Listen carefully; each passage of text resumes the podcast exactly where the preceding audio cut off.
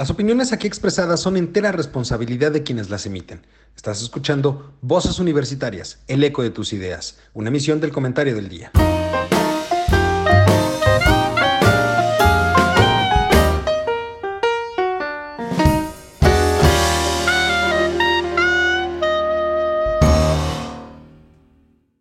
¿Qué tal mi querido público culto y conocedor que como cada martes nos acompañan en este subprograma Voces Universitarias, el eco de tus ideas? En esta ocasión tendremos un programa interesante, igual que todos los anteriores, pero en esta ocasión me acompaña eh, y me acompaña para conducir esta emisión mi querido amigo, compañero y colega Juan Araque. Doctor, ¿cómo estás? Muy buenas tardes. Bien, bien, muchas gracias. Dicen que entre menos burros, más solotes para que me oigan los otros. Totalmente. Oiga, doctor, pues nos tocó en esta ocasión estar a usted y a mí platicando eh, sobre lo Como en tiempos pasados. Como en tiempos pasados, efectivamente. Nunca hubo mejores tiempos pasados. ¿no?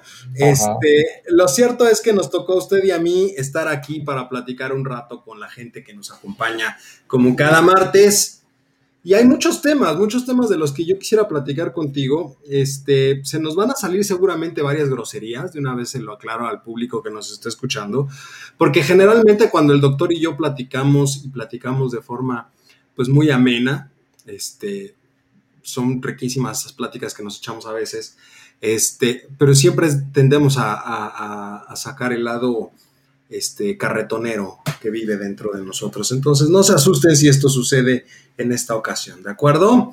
Pero bueno, vamos a empezar. El, tema del día de hoy es platicar, pues, de todo un poco, de todo un poco y las principales notas que se dieron a lo largo de esta semana. Entonces, en este sentido, doctor, ¿por dónde quieres empezar?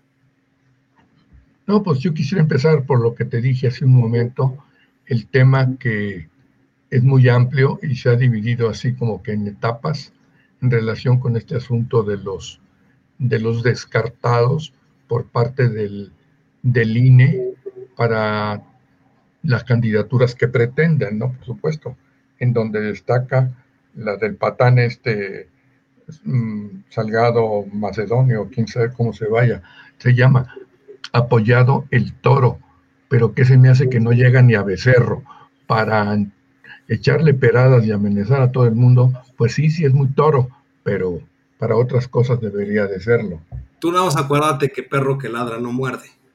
Pues ojalá, porque eh, para mi gusto sí, como que está haciendo justamente lo que supuestamente, entre comillas, no quiere López Obrador, López Obrador. O sea, está enardeciendo eh, los ánimos de gentes que pues este, si bien es cierto que sabemos que están con, con Morena, pues como que no, no es muy agradable que uno de los mismos miembros de, de Morena esté contradiciendo lo que dice López Obrador, ¿no? Por supuesto, porque aquí yo creo que se está llegando al extremo. Esa es un poquito parte de mi opinión. No sé oye, qué pero, tú. Oye, pero a ver, para, para empezar, no veo raro que a estas alturas del partido ya empiecen a irse en contra de lo que dice el presidente. Finalmente hay que recordar que estamos hablando de Morena. Morena se formó como con lo peorcito, digámoslo, porque es la realidad y mucha gente lo acepta, con lo peorcito de otros partidos. Hay una pugna interna impresionante. El presidente marcó su raya con el partido al iniciar su sexenio, ¿no? Y en ese sentido, pues también no, no es de sorprenderse que ya empiecen también a sacar eh, cuestiones que sean distintas o que digan cosas que son distintas a las que dice el presidente. O por lo menos yo lo veo así. En el caso de Salgado Macedonio, creo que ya llegó un punto de, de dar flojera.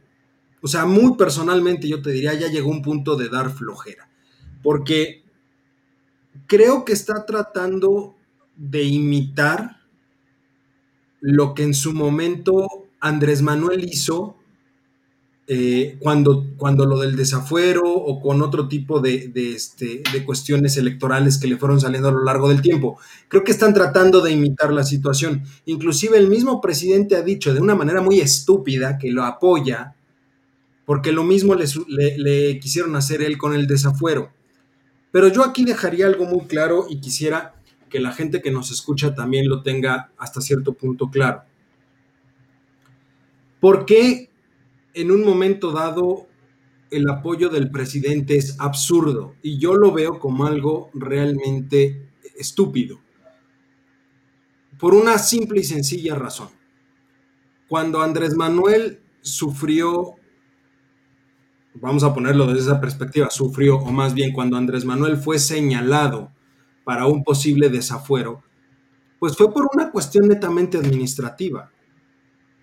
Estoy totalmente de acuerdo que en un momento dado eso pudiera haberse manejado, no digo que así fue, pero tampoco digo que no pudo haber sido, como una cuestión política. Pero creo de una manera muy específica que no puedes apoyar a alguien sobre el que pesan no una y no dos, más de dos. Estamos hablando, creo, si mal no recuerdan, cinco denuncias por violación. No es lo mismo algo administrativo que una acusación por, por violación. Entonces, no puedes equiparar ni decir yo lo entiendo, porque, porque, no. Andrés Manuel no lo entiende. Andrés Manuel nunca ha estado en ese supuesto porque Andrés Manuel nunca se le han levantado cargos por violación. Yo lo veo desde ese punto de vista, por lo tanto, apoyarlo, pues es algo absurdo, por un lado. Y por otro lado, pues, ¿qué le debe? Esa sería la gran pregunta que yo tengo, ¿eh? ¿Qué le debe Andrés Manuel a Félix Salgado Macedonio como para seguir apoyándolo? ¿Tú crees que le debe? Es una buena pregunta, es una buena pregunta definitivamente, porque este, si bien es cierto, cuando yo hablé de este tema y se hizo, digamos, de alguna manera la necesidad, el requisito de presentar una, una denuncia eh, en su momento y no precisamente en este momento, que la cosa va por el lado de, de la propaganda que se, ha, que se ha manifestado, ¿no? Y también decía yo en algún momento que yo no consideraba que la pena que se estaba este, imponiendo a las personas que cometieran violación, digamos, sin llegar necesariamente al feminicidio, como que sentía yo que se quedaban cortos. Este, nosotros en la, bueno, yo en el, en el doctorado, en alguna ocasión, este, tomé clase con un maestro argentino que nos puso a trabajar en un tema que es sobre la proporcionalidad del castigo en la pena, en la, en, la pena en sí de cualquier tipo de delito. Y decía yo en aquel entonces, no es tanto el hecho de ponerle a una persona, no sé, cinco años, seis meses o lo que tú quieras y mandes. Eso es, si bien es cierto que es una violación a la ley, habría que ver el fondo del asunto en, en cuanto a la víctima. O sea, en el sentido de cuánto afecta a una víctima de una violación el hecho de, un acto de esta naturaleza. Como que el fondo de la pena, se me ocurre, se queda corto. Digamos, ok, en el homicidio, pues bueno, también dependiendo de las circunstancias, las agravantes del delito y todo, todo ese tema, a mí se me hace que la cuestión está del feminicidio, y la violación se quedan cortos, ¿no? El feminicidio en cuanto a los padres, digamos, ¿no?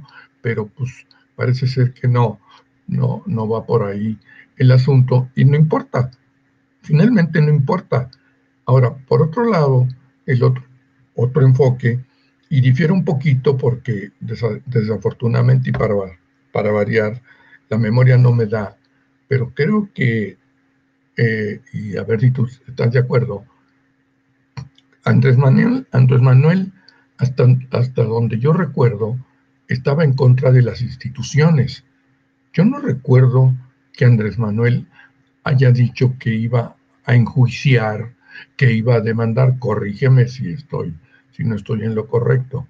Pero aquí en este caso, yo creo que la cosa ya pasó del límite, porque no solo la institución es la que queda desacreditada, sino la personalidad y la persona, por qué no decirlo, de quienes integran el, el INE, ¿no? Ya no digamos este, el Tribunal Federal Electoral, que realmente en caso de Tribunal Federal Electoral... Oye, pero hasta, ahorita, pero hasta ahorita se han mantenido, digamos, o sea, creo que eso nos lleva a diferentes temas, porque ya en las últimas, en los últimos meses, inclusive desde, enero, de enero para acá, ha habido un enfrentamiento este, directo y, y, de frente entre el INE y el gobierno federal. O sea, hay que ponerlo desde ese punto de vista, porque no nada más han sido los ataques del presidente, sino que también en ese sentido lo que nosotros tenemos son ataques de los candidatos, de los partidos, de los legisladores, porque no nada más ya es una cosa, o sea, los candidatos se fueron contra el INE porque les quitaron eh, los registros. Los partidos se fueron contra el INE porque este, les, quiere, eh, les quitaron eh, a los candidatos, obviamente, y les quieren, les quieren evitar la sobrerepresentación en el Congreso. Los legisladores se fueron contra el INE porque quieren terminar con la sobrerepresentación en, este, en el Congreso. Y el presidente se va contra el INE porque pues, siempre se ha ido contra el INE. ¿Por qué no? Porque él, él, es, él es el Estado y él es el garante de la democracia en este país. Por lo tanto, todo lo que diga el INE está mal. Entonces, creo que hasta ahorita el INE ha aguantado cabalmente, digámoslo de alguna forma, pues la sarta de, estupideces que han dicho en contra, en contra de él. Me preocupa el tribunal porque efectivamente, y, mucho se ha dicho que aun cuando el INE ha retirado las, este, las candidaturas ya, que es probable que el tribunal se las pueda regresar. Y entonces ahí entramos en una situación muy interesante. Yo te preguntaría, antes de, decir esto, ¿el Tribunal Electoral es parte del Poder Judicial de la Federación? Así es, es un tribunal especializado que de alguna manera en materia electoral debe resolver las controversias en este sentido. O sea... Entonces, ¿estarás de acuerdo que si se agachan los jueces del Tribunal Electoral, prácticamente podríamos llegar a la conclusión que ya en algún momento dijimos y que es que el Poder Judicial también se está agachando. Sí, de alguna manera sí. La papa caliente, digamos, se la regresó al INE, ¿no? de lo que yo tengo de información es el hecho que el, tribunal resolvió, eh, por decir algo, en grupo. Y lo que dice un magistrado del tribunal, si mal no recuerdo, es que debió haberse resuelto de manera particular. O sea, porque no todos los casos este, son iguales. Y ahí creo que tiene razón. Pero eso no le quita de ninguna manera una pizca de lo que este hombre hizo y de lo que está haciendo. O sea, al rato cualquiera lo va a hacer. Sabemos que la cuestión de imitación, pues es fácil de seguir, ¿no? si lo hacen con estos, pues al rato también lo van a hacer otros y se va a volver verdaderamente un desorden y una continuidad en la, en la violación de la ley, porque al fin y al cabo, pues repito, para mí, para mi gusto, el tribunal debió haber resuelto, ya sea en forma negativa o positiva. Entonces, el INE este, está agarrando lo que le enviaron y salvo que tenga unos calzonzotes más grandes que los míos, eh, Lorenzo va a resolver de manera negativa y se va a mantener en su macho. Se la está jugando, definitivamente. Además, ahorita, un poquito a favor de Lorenzo, es el hecho que yo no creo que Andrés Manuel se la juegue y quite a Lorenzo o que Lorenzo renuncie, que no, eh, digamos, que no hay que descartar esa posibilidad porque no me están dejando hacer lo que soy, un árbitro, efectivamente. Ahora sí que aquí también por ahí... Pero, pero eso va a depender mucho de las elecciones, ¿no? ¿Perdón? Eso va a depender mucho de cómo se lleven a cabo las elecciones. Es decir... A ver, no te entiendo la pregunta. O sea, que, Lorenzo se mantenga o no al frente del INE depende mucho finalmente de cómo llegue la institución a las elecciones y cómo se desarrollan las elecciones. Porque finalmente yo creo, o sea, obviamente no va a renunciar ahorita, yo creo que no renunciaría ahorita, pero creo que dependiendo de lo que suceda o los resultados de estas elecciones, él tomará o tendrá que tomar una decisión, porque si no son, y, esto lo digo de manera muy clara, si las elecciones no favorecen a Morena y Andrés Manuel, no vamos a parar de escuchar de junio, del 7 de junio al 31 de diciembre del 2024, perdón, no al 31 de diciembre, al 30, porque este sexenio acaba en septiembre, ¿verdad? Este, al 31 de agosto del 2024, que el INE cometió fraude, que hubo fraude electoral, que por eso Morena perdió la mayoría. O sea, si por alguna razón estas elecciones no son favorables para Morena, como ellos lo esperarían, van a irse en contra del INE.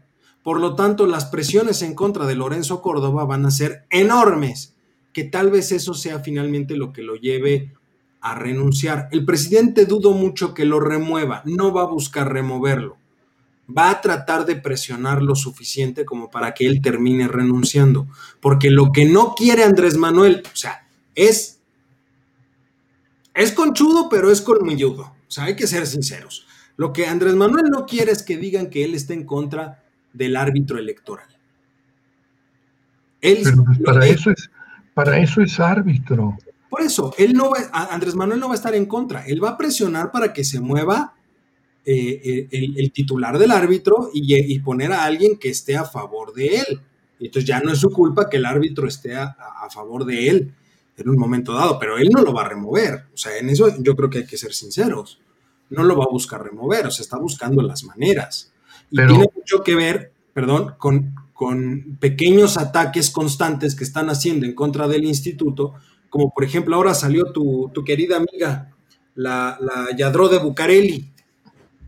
Sí, pero ella ya había hecho dos declaraciones, la primera de ellas a favor de, digamos, de, de de Morena o del apoyando pues la, cuestión esta de Morena, ¿no? La posición de, del patán este lo está haciendo.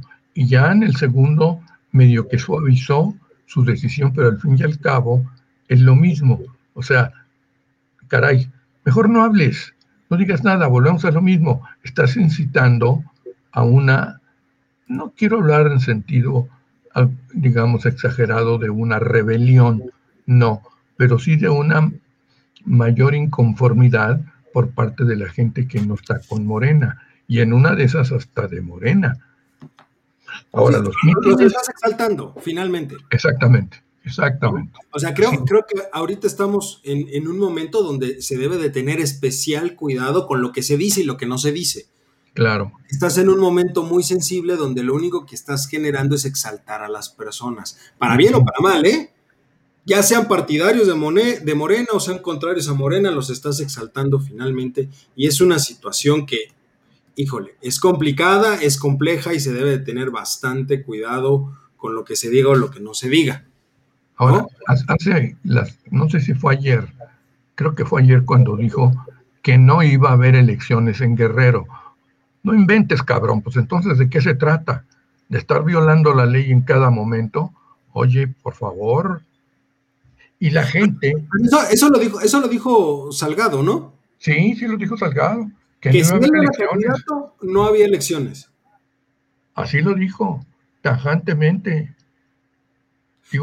de, hecho, ojo, por ahí yo alcancé a ver, estaban ya circulando, porque hizo declaraciones muy fuertes en contra de los consejeros. O sea, ya fueron amenazas directas a los consejeros. Eso es la cosa. Y, y, dentro de algunos videos, inclusive hubo un meeting, me parece, donde sacaron inclusive ataúdes. Sí. De enterrar. de los consejeros. Eso, aquí en China, se llama amenaza. Por supuesto. Y el presidente no ha dicho nada. La autoridad no ha dicho nada. Entonces, efectivamente, estamos cayendo en un punto donde cualquiera puede hacer lo que se le da la gana. ¿Sí? y tampoco debe llegar más allá aquello de que no se iba de meter en el proceso electoral. Yo, yo en lo particular le diría a este patán, oye, ¿sabes qué? Bájale, bájale. Yo estoy de acuerdo en que estés inconforme, en que digas 20 mil cosas, pero eso de las elecciones habría que ver que son elecciones federales, son diputados federales. Entonces ahí hay una amenaza al poder federal. Yo lo estoy viendo así. Dice, no va a haber elecciones. Ah, entonces no va a haber diputados, cabrón. Pues sí. Oye, y en ese sentido, por ejemplo, ¿cómo va tu paisano? Fíjate que ahorita que hacen la pregunta, este, hace unos días por ahí platicando con una de mis hijas, este, me decía que este chat que tienen pues, los primos entre sí y demás, la hija de un, de un hermano mío que ya falleció, este, Susana se llama, me parece que anda metida en la campaña de Alfonso Durazo. Yo una vez puse ahí, es más, hice un comentario, no sé si recuerdes, ya hace rato, en que yo lo calificaba del bueno para nada, ¿verdad? Sí. Entonces, este, ahorita un poquito lo nuevo que tiene esto es que parece ser ya formó por ahí una coalición con otros partidos, ¿no? Ya no está él solo. No, sí va solo. No, ya, ya está con otro, ya está con otros partidos. O sea, buscó, ya sabes, partiditos para que le, hagan la jugada también ahí. Digo, ojalá no me equivoque, pero creo que aquí sí va. Entonces, yo no he escuchado nada de este tipo, más. Digo, yo lo voy eh, en el, yo pienso que va a ganar Durazo, porque yo ni siquiera... Pero fíjate que pasó algo muy curioso, Juan. Eh, no sé por qué, pero las, en las últimas semanas, quienes han crecido mucho en el norte han sido los candidatos de Movimiento Ciudadano. Curiosamente, por ejemplo, Movimiento Ciudadano es un partido que más o menos del tiempo que lleva de existencia, pues ha estado entre el 5, 6% de votación, más o menos. Y curiosamente algunas encuestas, por ejemplo, en, Sonora, en, Monterrey, en, este, en Nuevo León, perdón, este, ha crecido mucho y, anda rondando los 12, 13 puntos. Llama la atención, ¿eh? Llama la atención. O sea, está muy lejos de Durazo en el caso de Sonora, por ejemplo. O sea, Durazo creo que trae el cuarenta y tantos por ciento, 44, 45 por ciento. El que le sigue, que es el del PRI, debe de estar como por el 38, 39 por ciento, si mal no recuerdo. Pero el de Movimiento Ciudadano creció de una forma impresionante, ¿eh? El otro también que andaba por ahí, me parece metido con él, no era el PT, es alguno, el, este, ¿cómo se llamaba? El, primer movimiento de este tipo que, es, que era antes de Morena, ¿cómo se llamaba el partido? Se me va el nombre ahorita. El PRD. el origen hasta cierto punto de Morena, entre comillas. Bueno, el origen realmente es el PRI, pero bueno. Pero, ¿cómo se llama este partido, hombre? ¿Qué de los... ¿Encuentro Social? No, no, no, es PC. No me acuerdo. Pero sí he llegado a escuchar algo, tanto o menos de lo que dices tú de Movimiento Ciudadano. Ese es el del niño que sale cantando, ¿verdad? Sí. Sí, sí. ¿Y, y cuál es el partido? hay dos, y te vas a reír porque los has oído. Hay dos este, presentaciones de, de, de propaganda, que no sé si esa es precisamente la del PT, la de la señora este, embarazada, no sé si es ella. ¿Te acuerdas que está con la enfermera y la está haciendo una auscultación ahí con el aparatejo a ver qué es el niño? Digo, ¿qué va a hacer? Y le dice aquella, pues va a ser como ustedes, y los otros así todavía hinchados, ¿no? Dice, sí, va a ser pobre, ¿no? me parece sensacional, de lo mejor que han sacado realmente. Y ya le cortaron, déjame decirte, no sé si es del PRI, no me acuerdo, pero donde sale una mujer y no sé si es su hija o no sé qué es de él, y cuando hablan de Morena, este, ah, pone el, por ahí una propaganda que se supone que está en Tabasco, que dice, este, bienvenidos a la chingada, ¿no? Que ya sabemos que ese es el nombre de, de ¿cómo se llama? Del rancho o la finca que tiene Andrés Manuel allá. Entonces el tipo dice, ya nos chingaron, dice. Así dice, pero sabes que lo acaban de cortar, ya no sale eso, Eduardo. Pues claro, lo que pasa es que, a ver, cada vez, aquí hay muchas cosas interesantes, hablando de las elecciones. Punto número uno. Curiosamente, a ver, y lo dije en este programa, acepto que ha habido una buena eh, coordinación y distribución de las vacunas en la Ciudad de México y en algunas partes de la República Mexicana. Estoy consciente de eso y estoy de acuerdo con eso. La verdad es que no se le puede eh, negar esa situación a los gobiernos estatales, inclusive un poco al gobierno federal. Pero también es cierto que ha ido mucho a la baja. Después de todo el boom que hubo por registrar a las personas, eh, a los adultos mayores para la, para la vacunación y todo eso, después de toda esa situación, como que fue un poquito hacia la baja, hacia la baja y se dejó un poquito de prestar Atención, luego surgieron algunos problemas, esto de que si vacunaron o no vacunaron bien a una persona, si fue un montaje, si no fue un montaje, lo que tú quieras, gustes y mandes. Pero es curioso cómo el tiempo se sigue alargando, se sigue alargando y se sigue alargando. Y aquí hay dos situaciones con las que a mí me gustaría y me encantaría que quedaran claro, y lo digo literalmente eh, eh, en, este programa. Si cercano Estamos hablando, estamos en el mes de, eh, abril, ¿de acuerdo? Si por alguna razón muy curiosa eh, el proceso de vacunación se empieza a acelerar a finales de este mes, no es coincidencia. Es un acto, e, e, es, es una situación electoral. ¿Por qué? Porque curiosamente se acelera en mayo un mes antes de las elecciones. Por lo tanto, no es de ninguna manera eh, eh, eh, algo, algo planeado, es algo totalmente electoral. Y por otro lado, perdón, y, por otro lado, y tú lo, tú lo has de, saber, a, los, a, los, adultos mayores que no se les ha pagado todavía la, este, creo que llevan tres eh, pagos que no se les han hecho en algunos casos. Y resulta ¿eh? El mes pasado hicieron dos pagos. No me acuerdo si en febrero hicieron dos pagos. Pues, me parece que en febrero hicieron dos Y curiosamente, en mayo van a depositar tres. Mm. ¿Por qué? No, pues porque o no hay dinero o ya le anda buscando como decía él otra vez, a puro billetazo. Fíjate qué curioso, ¿verdad? Que una gente que presume de la cuestión de austeridad, tratándose ya de cuestiones electorales, comienza a aventar billetazos eh, este, para la gente que, eh, digamos, se le está otorgando esta, esta cantidad, ¿no? Este, entonces, sí, en efecto, pues eh, la gente, digamos, le dan dinero y se olvida ¿A dónde voy con esto?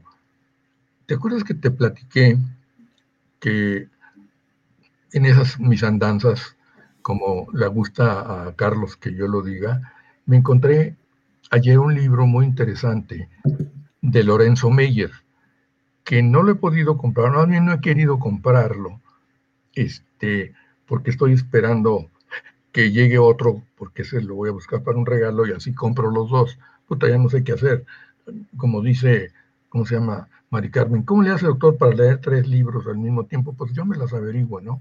La cuestión está en que hablaba de algo que, que luego hace referencia a los mexicanos, este que se nos olvida. Y luego decía por ahí en una de las partes de la portada, decía que se podían haber, haber evitado 190 mil muertos.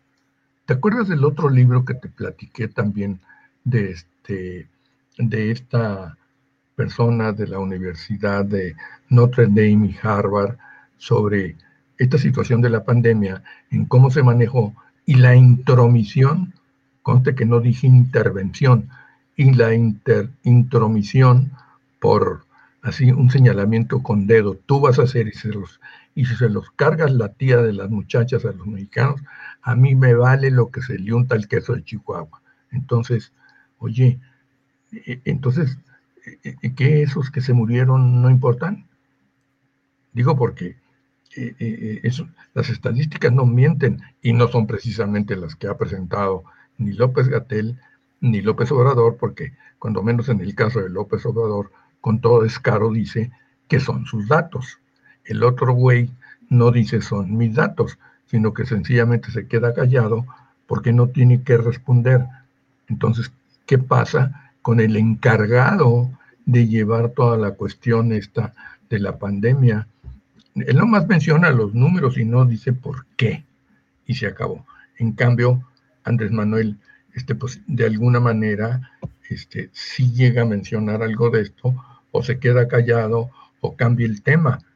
Yo le decía también una vez, una vez y te dije que en la Constitución aparece un Consejo General de Salud que nunca sacó, salió a relucir. Y eso lo dice la Constitución, a menos que lo hayan hecho en lo oscurito, hicieron por ahí su sesión y recayó en este hombre. Carajo, le salió muy caro a México, más de 200 mil, más de 200 mil fallecimientos que eso no importa? ¿O, o, qué están pensando que es propaganda electoral? justo, yo, yo, lo que te preguntaría, sí, ha quedado claro y muchos este, especialistas lo han dicho, que, ojo, que en realidad no son, dos, no son los 206 mil muertos, que eso hay que multiplicarlo, me parece, por un factor de 1.6 o 2.6, si mal no recuerdo. Estamos hablando de cerca de 500 mil muertos, o 300, 300 y tantos mil, 400 mil muertos. ¿Le va a costar a Morena? Electoralmente hablando, ¿tú crees que le cueste? No, no, no le va a costar. Precisamente porque esa es la actitud que ha seguido este Andrés Manuel. O sea, por eso ni lo menciona. Pero, independientemente, pero, pero, independientemente de Andrés Manuel o de López Gatel o todo, porque finalmente ellos pues van y depositan su voto, pero cuando yo pregunto si esto le va a costar a Morena y al, y al gobierno, pues es cuál es la conciencia social respecto de esos 200 mil muertos ya dijimos que pueden ser 400 mil, lo que sea, pero ok, la cifra oficial son 200 mil muertos.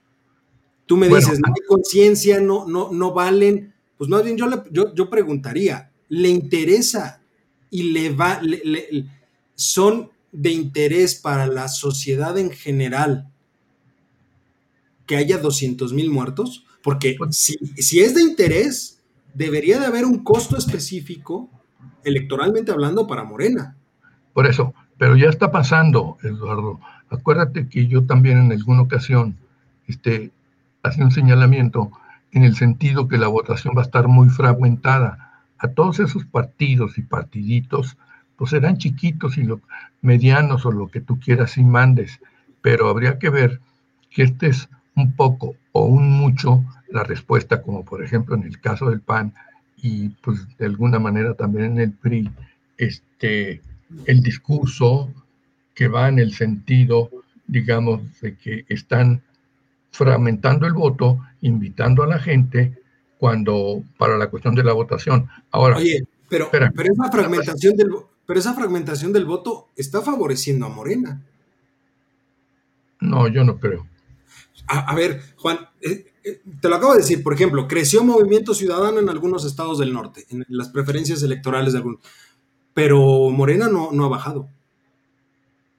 Le están quitando al resto de la oposición, se está fragmentando tanto el voto que si bien es cierto, le pueden bajar un poquito a Morena, en, cuestión de la, de la oposición, creo que se está fragmentando muchísimo el voto. De tal manera entonces que nadie está bueno, a los porcentajes de Morena. No, por eso, ya te entendí por dónde vas es correcto, porque si antes la posición era un 59%, hay tres o cuatro partidos que ese 50% se va a ver reducido por el voto de, los, para los demás partidos. Es probable, pero al fin y al cabo creo que puede resultar lo mismo. O sea, no van a ser para Morena, van a ser para Movimiento Ciudadano, van a ser para el PS. No, sí, estoy, de acuerdo, pero no le vas a quitar el triunfo a Morena entonces. No. Simplemente va, simplemente va a ganar. O sea, yo no creo que los porcentajes de Morena se modifiquen mucho. Va a estar entre el 40 y el 45%, más o menos. El problema está en que ese otro 60%, 55-60% eh, del padrón no está unificado. Está fragmentado y nadie tiene más del 40 o 45% que necesitarían como para ganarle a Morena. Entonces, prácticamente lo que está sucediendo hoy también es una situación que está jugando a favor de Morena. Es decir, no se trata nada más, y yo estoy convencido de eso, no se trata nada más de votar eh, o, hacer el famoso voto eh, de castigo. Voto por cualquier otro con tal de que no gane Morena. Porque el problema de votar por cualquier otro es que fragmentas el voto y finalmente puedes estar jugando indirectamente a favor de Morena. Pues sí como en su momento sucedió. Eh, vamos, y, es una situación muy interesante que quiero dejar eh, puesto ahorita, porque esto no sucedía en elecciones anteriores, ¿eh? Por una razón muy sencilla. No había tantos partidos en elecciones anteriores.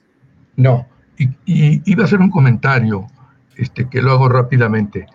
Cuando menos en México, y creo que fue precisamente en la época de Madero, este, eh, el hecho de que hubiera muchos partidos no resultó de alguna manera. La fragmentación que se llevó a cabo, yo no recuerdo el porcentaje con el que ganó Madero, no tengo la menor idea, pero sí me acuerdo que, que se había convertido aquello en una partidocracia. Y ya hay ejemplos a nivel mundial, como es el caso de Italia, que en alguna ocasión hubo no te miento si había 15 o 20 partidos y no resultó el movimiento. Es que es justamente el tema, o sea, y, por eso lo quiero recalcar, porque hoy, digamos, el, el, escenario electoral de, de hoy en día te dice, hay muchas opciones distintas a Morena. Perfecto, fabuloso hay muchos partidos distintos a los partidos tradicionales. Fabuloso. Viva la democracia, viva la participación ciudadana. Qué bueno que existan más opciones políticas en el país. Pero el problema está en que ya son muchas opciones políticas. Sí, sí, lo que te estoy diciendo yo. No necesariamente resulta. Entonces, las personas que no voten, que no votemos de manera informada, corremos el riesgo de caer en el hecho de decir voy a votar por cualquiera menos por Morena para evitar que gane. Pero en ese sentido, apoyas a Morena porque estás fragmentando el voto. Ahora, ¿qué me dices de un abstencionismo? Es que ese es el otro, ese es el otro jugador, por es a lo que voy. la base de Morena no se va a mover mucho. Los otros se van a fragmentar más estamos hablando de un 100% del padrón, pero en realidad, de ese 100% del padrón electoral nacional y de los estados, sabemos que en general vota en una buena votación con alta participación, debemos de estar hablando entre el 60 y 65% del padrón. ¿Estás de acuerdo? De los que votan nada más. Sí, es decir, del total, solamente el 65%, o sea, del total del padrón, solo el 65% vota. Y de ese 65%, 40% es más o menos lo que trae Morena. ¿Tanto así? ¿Ahorita? Pues sí. Entonces, en realidad es el 40% del 60%. Claro. es más bajo. Pero es a lo que voy. Los otros que sí van a votar, ese otro 60% que sí va a votar, si se fragmenta, pues ya valimos, ya, ya, ya. O sea, no hay manera de no decirlo, si ya valió gorro la elección. Ahora, a ver, aquí hay una cosa que te quiero preguntar. Ahorita ya no es posible hacer, digamos, coaliciones, ya no. Según yo ya no, porque ya están, ya están en periodo de campañas. Puede haber, este, según yo, podría haber alguien que se baje de la contienda. Ajá. Y llame a votar por otro. Sí, que llame a votar por otro. Por el de la oposición. Ajá. Sí. Ok, de acuerdo. Nadie te obliga a votar por tu partido en última instancia. No, pero finalmente, repito, es una situación que fragmenta mucho la decisión. Y, e indirectamente, por eso creo que deben de tener mucho cuidado las personas. Eh, este, debemos deben de tener cuidado las personas con cómo van a votar. Porque si no lo ves desde la perspectiva realmente de informarte, repito, corres el riesgo de ayudar indirectamente a quien no deseas ayudar. Por aquí nos pone Charlie, que aunque no está en el programa, está participando, me pone, a pesar de, los, de, de, que votes con conocimiento, los políticos se pasan por el arco del triunfo sus promesas y proyectos. El voto es libre. No nos está diciendo nada nuevo, que no se haga. No, no es algo nuevo, efectivamente, pero pero a ver, ¿qué pasaría si votas de forma informada? Valga la redundancia. Ajá. No le vas a dar el voto a cualquiera por evitar dárselo a Morena, se lo vas a dar tal vez al que esté mejor calificado y tenga mejor proyecto. Claro. Pero ojo, la responsabilidad de los ciudadanos, y creo que eso es algo que también no queda claro, la responsabilidad del ciudadano no termina en el momento en el que cruza, o más bien en el momento en el que deposita en la urna su boleta. Porque también muchas personas creen que ahí es donde acaba la obligación del ciudadano. Es un derecho votar, pero también es una obligación. La obligación no acaba en el momento en el que depositas tu boleta. Tu obligación nunca termina porque también es tu obligación pedirle cuentas al representante que elegiste. Es tu derecho, pero también es tu obligación. Porque es tu obligación, y creo que eso es algo que tampoco se alcanza a dimensionar, es tu obligación porque tú le diste esa posición. Entonces, si tú le estás encomendando hacer algo, es tu obligación supervisarlo. A ver, yo nomás te haría una observación, eh, digamos, desde el punto de vista de la semántica, o sea, de las palabras. Yo no, yo no hablaría de obligación, sino de responsabilidad, el sentido de que tú, digamos, estás tomando al votar, no obligación, una responsabilidad de que quien ganó con tu voto, por decir algo, este, va a cargar con las obligaciones, valga la repetición ahí, que le conceden las leyes, digamos. Este, en ese sentido, también cabe la aplicación de eres un irresponsable. ¿Por qué? Porque votaste por cualquier hijo de, policía o algo así, no sé, man. O sea, no te fijaste ni reflexionaste tu voto. Esa es la mera verdad. y debería de haber un castigo, pero no lo hay. No, no lo hay ni lo habrá. ¿No? Pero bueno, oye, Doc, cambiando un poquito de tema, porque vamos a tener mucho de qué hablar de las elecciones, que por cierto, les recomiendo mucho, este, el, día de ayer en, Hora Libre, este, entrevistaron a un candidato a diputado local, los chavos entrevistaron a un, a, un candidato a diputado local, y, se está trabajando este, para, para poder este, acercarle a las personas un voto informado. Entonces va a haber muchas cuestiones ahí que están trabajando en hora libre y también aquí en Voces Universitarias. Y dicho sea de paso, si nos está escuchando algún candidato a diputado local, a diputado federal, alguna alcaldía, presidencia municipal, inclusive candidatos a gobernadores, este espacio está abierto para que vengan a debatir con nosotros, ¿eh? para que vengan a exponer sus ideas y para que vengan a decir a las personas por qué ellos realmente podrían ser una opción. Lo que pasa es que ya no quieren hacer público su, su deseo. Acuérdate que los matan.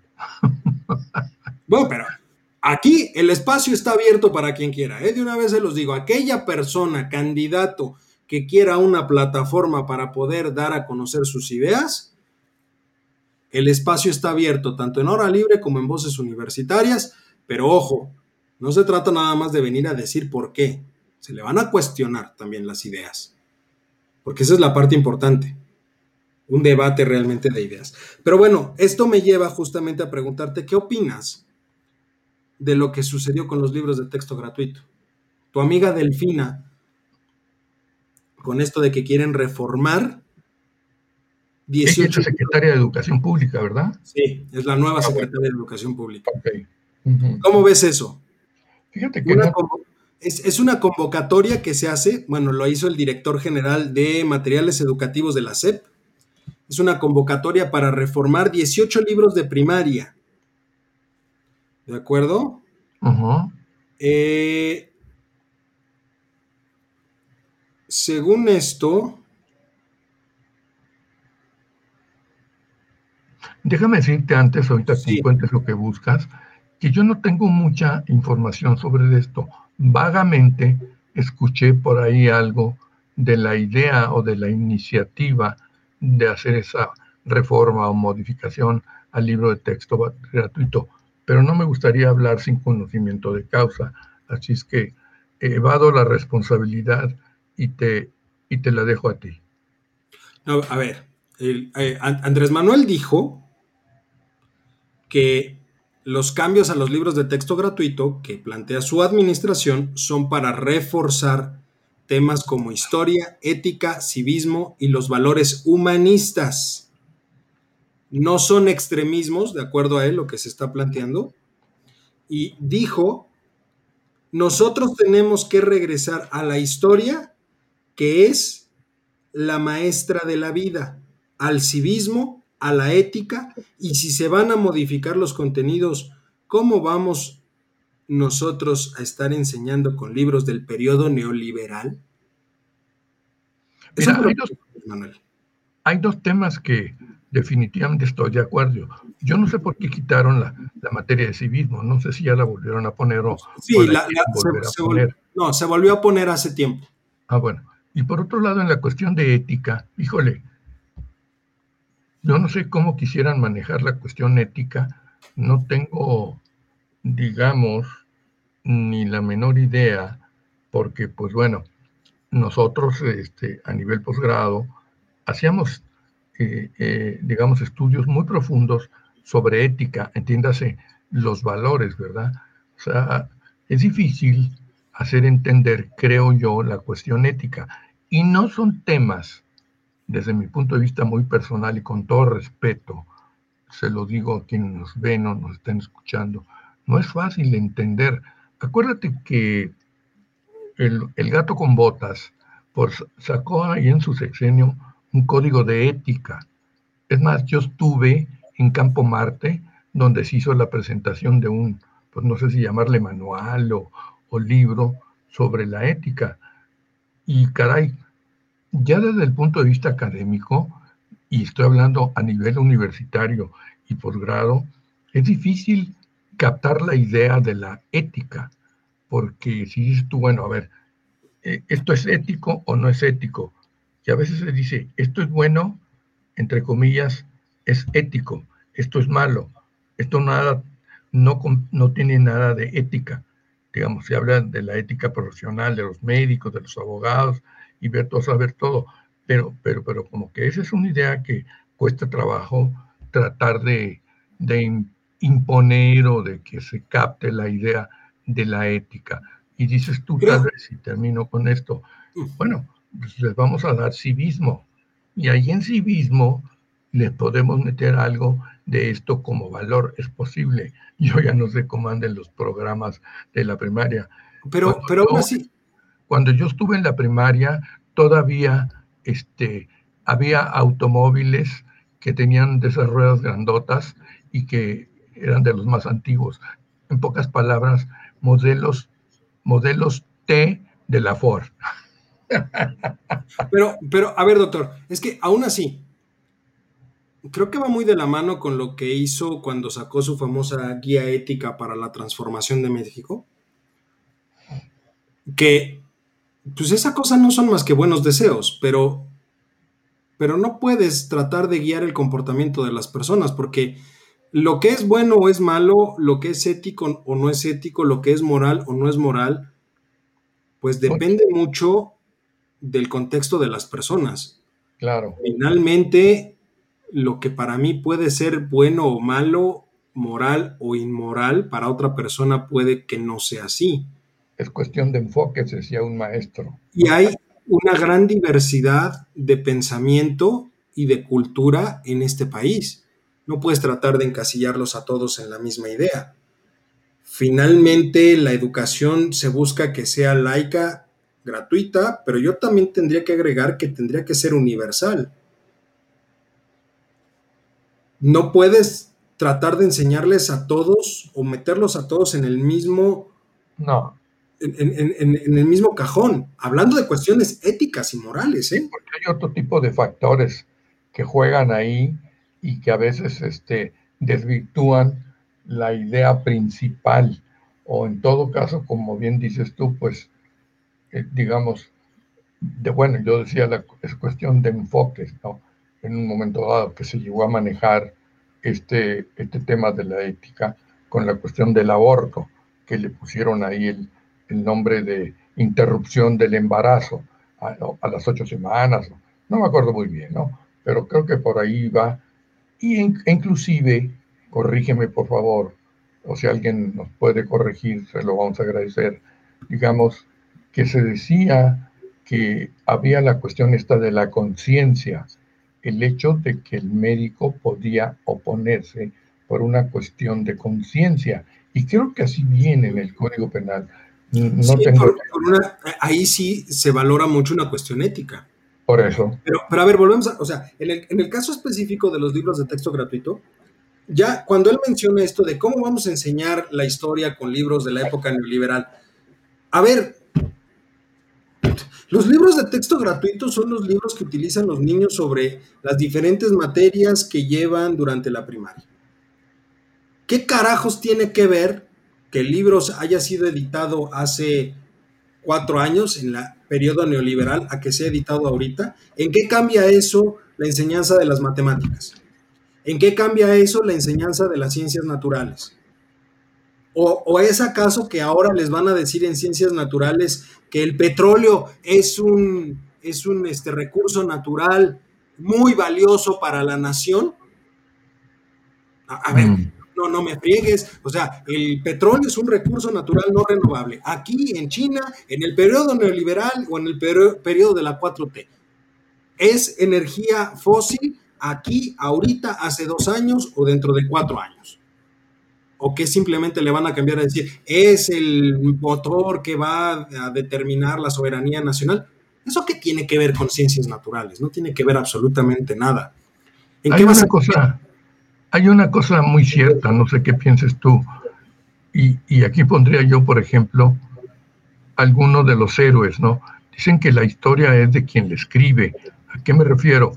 ¿Qué pensaban algunos escritores de Pancho Villa, el Robavacas, como le decía Álvaro Obregón, o del mismo este, presidente de la República en aquel entonces, de Álvaro Obregón. Y así, una cuestión así que... Pues, pero yo quisiera saber, por ejemplo, la cuestión histórica, ¿cómo, la van, ¿cómo va a quedar planteada? Porque en historia de México tendríamos que abarcar todo si por alguna ocurrencia o por quedar bien con el hijo predilecto de Macuspana se les ocurre ponerle por ahí este análisis de la primera transformación, análisis de la segunda transformación y así hasta la, cuatro, hasta la cuarta transformación, eso no es educación, eso es adoctrinamiento. Perdóname. Bueno, Tendríamos que tener cuidado con ese tipo de cosas. Nada más, yo digo, tendríamos que tener cuidado con ese tipo de cosas porque no puedes tener un sistema educativo desde ese punto de vista. Educar a las personas, educar a los niños, es darles conocimientos, es hacerlos abstraer el conocimiento. Eso es educar. Lo demás es adoctrinar. Híjole, es terreno, es terreno minado ese. Digo, el hablar así, en esos términos, ¿no? replicaría, digamos, significaría un, análisis pues más profundo, ¿no? De alguna manera, porque, este, repito, es terreno muy, Por supuesto, difícil. No, no estoy, ojo, no estoy diciendo que se esté haciendo. Estoy diciendo que debemos de tener cuidado en caer en esos extremos. O sea, pueden cambiarle lo que quieran a los libros de texto gratuito. A fin de cuentas, los materiales se tienen que ir adaptando a las realidades del país y a las realidades de la sociedad. Estoy totalmente de acuerdo. Lo que no se vale es cambiarlo por cuestiones totalmente sesgadas. Eso es a lo que voy. ¿Por qué? Porque entonces no estás educando, estás haciendo algo totalmente distinto. Mientras tengamos cuidado con ese tipo de cuestiones, que hagan los cambios que quieran. ¿No? Pero bueno. A ver qué resulta de esto. Doctor, se nos está acabando el tiempo. Lo único que yo quiero preguntarte es, ¿Cuáles son las prioridades? Bueno, más bien, hoy escribía yo en, mi artículo del comentario del día, cerraba yo con una frase. Dime, ¿qué, quiero preguntarte qué opinas. Y con esto cerramos. ¿Cuáles son o cuáles igualdades encuentras entre demócratas y morenistas Joe Biden y Andrés Manuel López Obrador? Mm. Pues bueno, no sé, tal vez, no sé si tu pregunta vaya por el lado de coincidencias. ¿Qué coincidencias de igualdad hay entre uno y otro? Sí. Bueno, digamos, las actitudes emocionales de alguna manera se trata de ayudar a los migrantes, este, etcétera, etcétera, ¿no? Pero por otro lado también habría que, tomar en cuenta que las cosas en cuanto a migración no pueden ser así y ya no pueden seguir siendo así, ¿no? Porque Biden dijo, ok, ¿saben qué? Pueden entrar. A ver, pero vamos viendo quiénes son los que van a entrar y vamos a proteger a los menores sobre todo y punto. Y la encargada, no sé si la, la, la Tamara o Camara, como se llame, ya la sacaron de la jugada y es otra mujer la que está viendo el, del, problema de los migrantes. Por eso, pero, a, nivel general, ¿qué coincidencias ves tú entre el gobierno americano y el gobierno mexicano? ¿Tienen las mismas prioridades? No, no puede ser. No puede ser.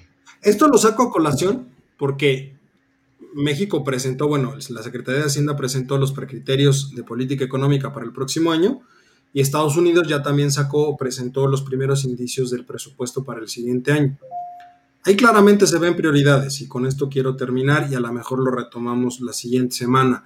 Pero me gustaría terminar con esto. Las prioridades del gobierno americano van desde el punto de vista de apoyo para las empresas y familias afectadas por la pandemia, reactivación económica, cambio climático.